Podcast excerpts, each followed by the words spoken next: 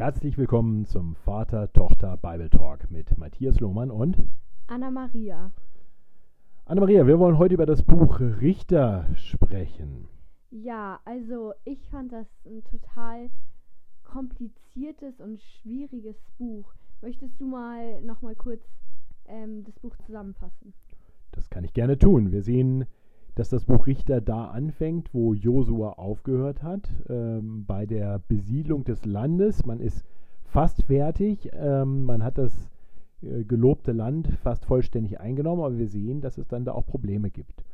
Und dass ähm, das Volk Israel mehr und mehr einfach ja, vergisst, wer Gott ist und was Gott getan hat.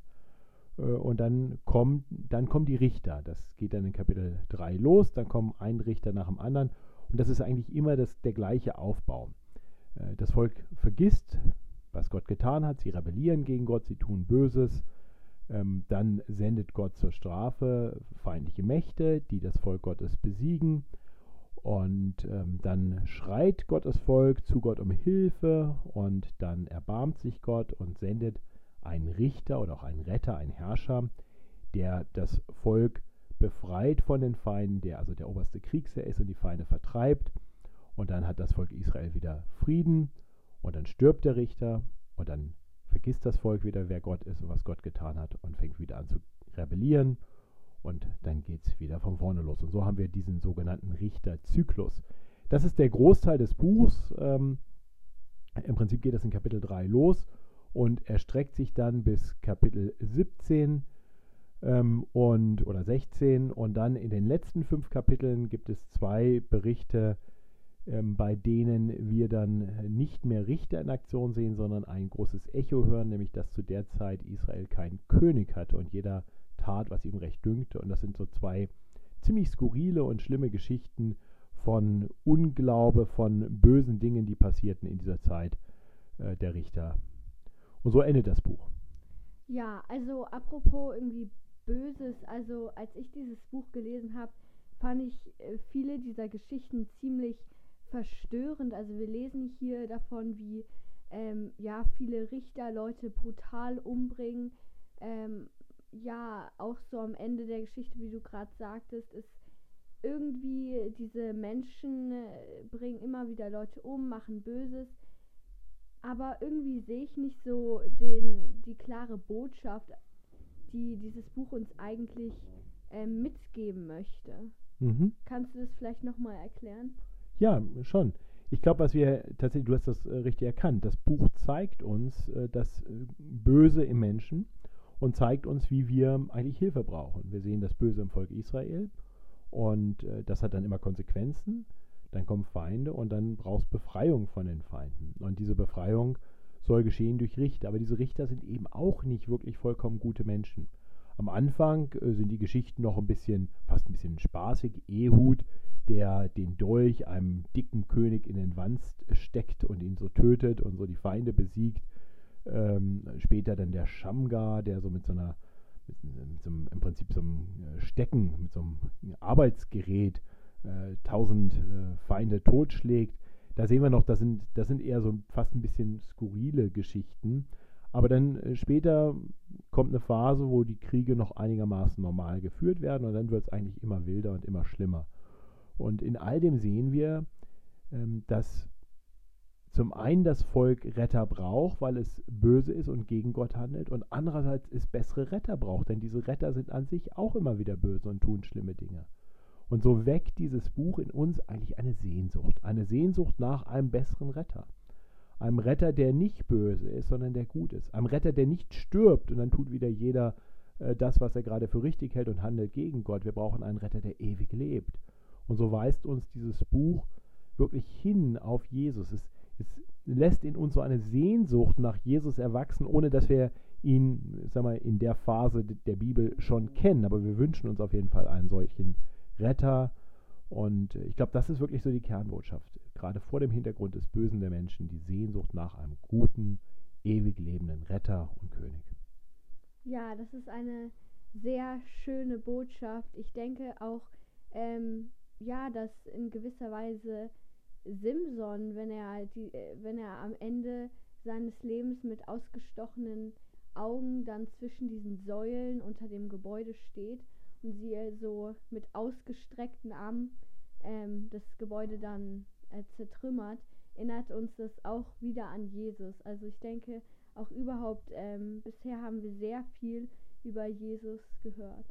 Ja, genau. Das ist, das ist eine sehr gute Beobachtung, dass Simson tatsächlich am Ende, er streckt seine Arme aus und stirbt, ja selber. Ja. Aber in seinem Sterben ähm, bringt er das Gericht über die Feinde und damit Rettung für Gottes Volk. Ähm, natürlich nur sehr schattenhaft und nur im Kleinen und es bewirkt letztendlich nicht so sehr viel.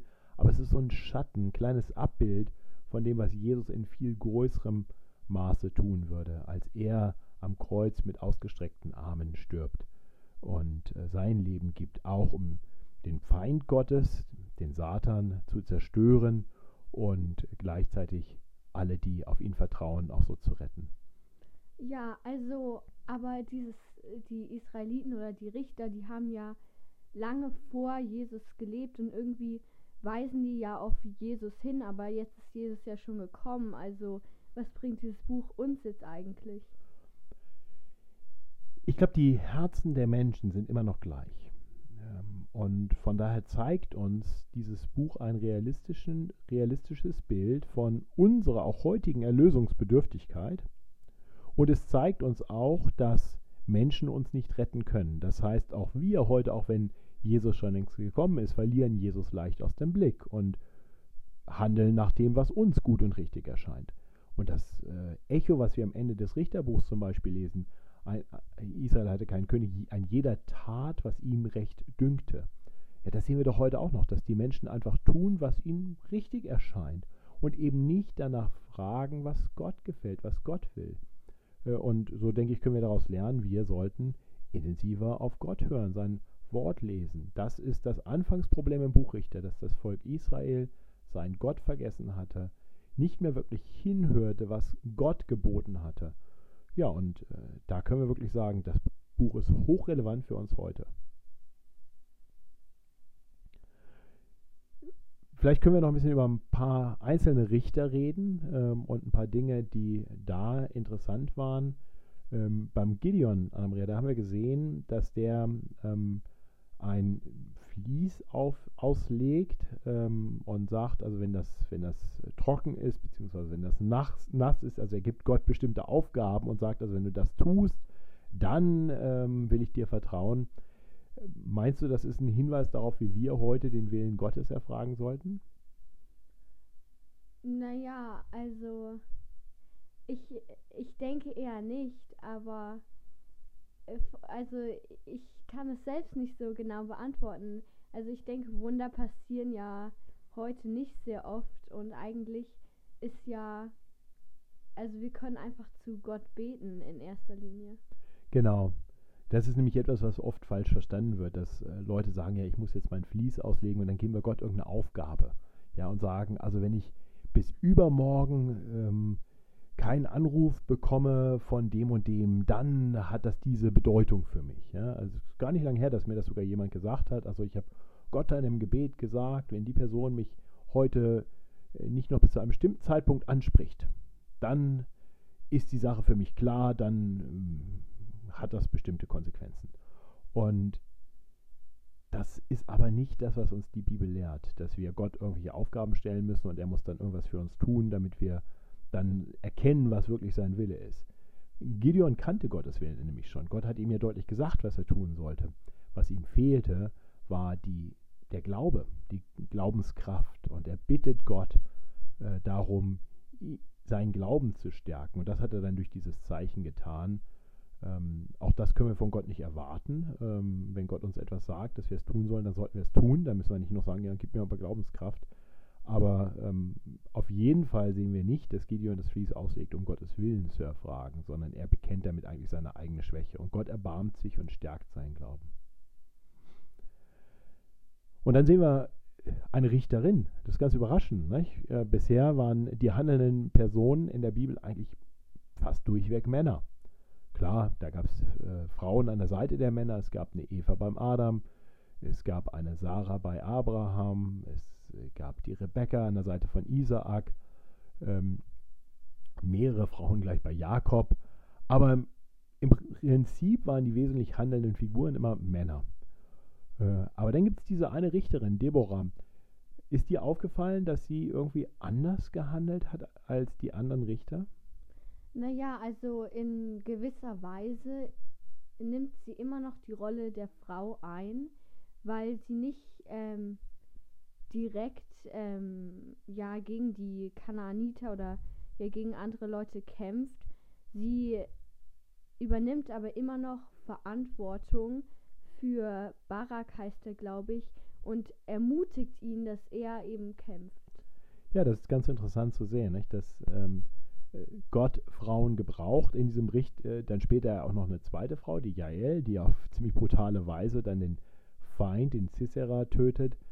Ähm, also Gott gebraucht diese Frauen, aber diese Frauen agieren in einer typisch weiblichen Funktion. Äh, das heißt, sie werden nicht, sie treten nicht an die Stelle der Männer, sondern sie tun ähm, ihre Aufgabe, da wo Männer versagen, in sehr weiblicher Form. Und das ist, äh, denke ich, auch ein gutes Beispiel dafür, wie wir eben nicht aus so einem Buch dann ableiten sollen, dass es eigentlich äh, Männer und Frauen identisch sind, sondern dass ähm, es eine gute Gabe Gottes ist, dass er Männer und Frauen zusammenstellt und sie auch zusammen agieren können und sich ergänzen können und äh, gleichzeitig aber eben auch sie unterschiedliche Aufgaben und Berufungen von Gott haben. Und ich glaube, das sehen wir wunderbar. Ähm, tatsächlich Deborah als die eine Richterin ist die eine Richterin, äh, also es gibt keinen Richter, der in gleicher Weise jemand anders in den Krieg schickt und ermutigt, sondern alle anderen sind selber berufen, das zu tun. Das heißt, sie ist da schon